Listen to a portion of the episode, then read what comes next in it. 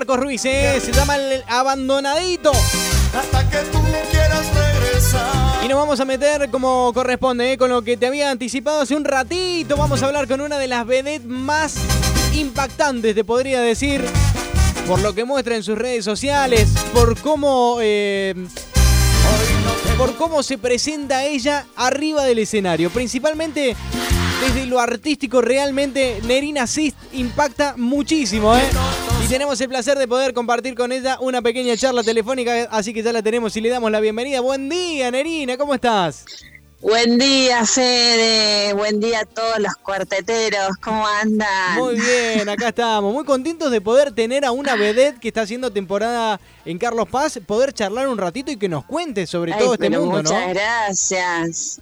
Muchas gracias. Estamos acá en Carlos Paz haciendo la temporada full con la revista de Cocodrilo, así que por eso ya ayer empezamos con la doble función, estamos haciendo todo el mes, igual desde que empezamos doble funciones de martes a domingo, así que acá me levanté para estar Bien. frente al cuarteto. Qué lindo, qué lindo. Eh, Neri, eh, el Cocodrilo fue la primera obra que estrenó en Villa Carlos Paz, o sea que ya vienen trabajando hace bastante. Exacto, debutamos el 26 de diciembre a doble funciones, así que Qué estamos de lindo. 22 horas a 0 horas ahí en el Holiday 2, en el centro obviamente, ahí con Omar Suárez, Denise Arrone, Agustín de Sousa y todo el elenco que es fabuloso. Bueno, eh, Neri, contame sobre el mundo de las vedettes, que generalmente uno eh, tiene, tiene una imagen, pero realmente la vedette es, es Sí. muy completa, porque tiene que saber cantar, bailar. Eh, Claro. Contame un poquito vos. Bueno, la vedette de antes más o menos no era tan así, solamente era mostraba, llevaba algo. Claro. Yo que estoy hace 10 años en el ambiente artístico, yo ahora tengo 30 y hace, bueno, yo empecé de la mano de Carmen Barbieri, yo trabajé con Jorge Corona en Calle Corrientes, Ujú. hice más, soy más chica de comedia. Claro. En Buenos Aires trabajé en Mar del Plata y ahí me agarró Carmen Barbieri y me dijo, "Te- esta chica por la altura que tiene la quiero llevar, que tiene que ser mi vedette. Claro, Siempre tenés- fui como la de Carmen Barbieri. imponente vedette que tiene cuánto más de cuántos metros tenés. Un metro setenta y cinco y con tacos. Uf, tremendo, Por sí. eso no uso tantos tacos. Yo tengo igualmente Sí. yo lo que hablaba, sí, que tengo mi experiencia, la primera vez que entrevisté a Nerina Cis, dos cabezas me sacaba, tremendo. Ay, ¿te acordás? Hoy fue, La- fue, fue muy incómodo para mí, muy incómodo porque yo soy bajito, Nerina medía dos metros para mí y me sacaba dos cabezas y, y fue, fue muy gracioso, la verdad que tengo una... terrible, no, no, no. Es verdad, me acuerdo de ese momento, me acuerdo de ese momento. Por, a lo que voy es, por ejemplo, hoy en día yo quiero cortar con el tema de la vedette tan mujerona, tan querer llamar, tan come hombres. Tan objeto ¿Te sexual, ¿no? eso? Claro, no, yo lo que hago, yo tengo un sketch de 12 minutos con el payaso Lucho y yo entro sola al principio con zapatillas y trato de estar siempre, eh, buscar la respuesta de la mujer, o sea, no quiero comprarme al hombre. Muy bien. No quiero buscar al hombre, sino busco a la mujer, Totalmente a, la, re- a la opuesto. aprobación de la mujer. Totalmente opuesto a lo que siempre propuso la, la vedette y la revista, ¿no? Claro, porque siempre la, la vedette te imponía como diciendo, hasta las mujeres decían, los codiaban a los hombres, o ay, no voy porque no llevo a mi hombre por miedo. A que Claro. no, yo trato de buscar siempre eh, la respuesta a la mujer y, ¿Y cómo ser responde? graciosa, ¿Cómo responde la mujer, Neri? La verdad que estoy contenta, porque primero que la mujer me entrega al marido, lo deja decir que sí o...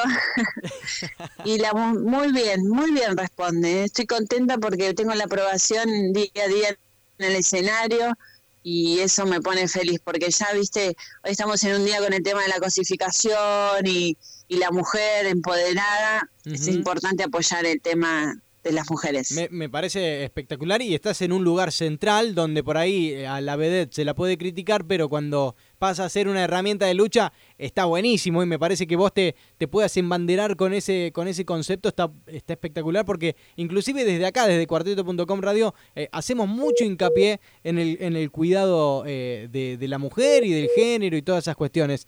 Eh, Neri, te voy a sacar un poquito de lo que es el teatro y te voy a llevar eh, para el lado del cuarteto. ¿Cómo te llevas con el cuarteto vos?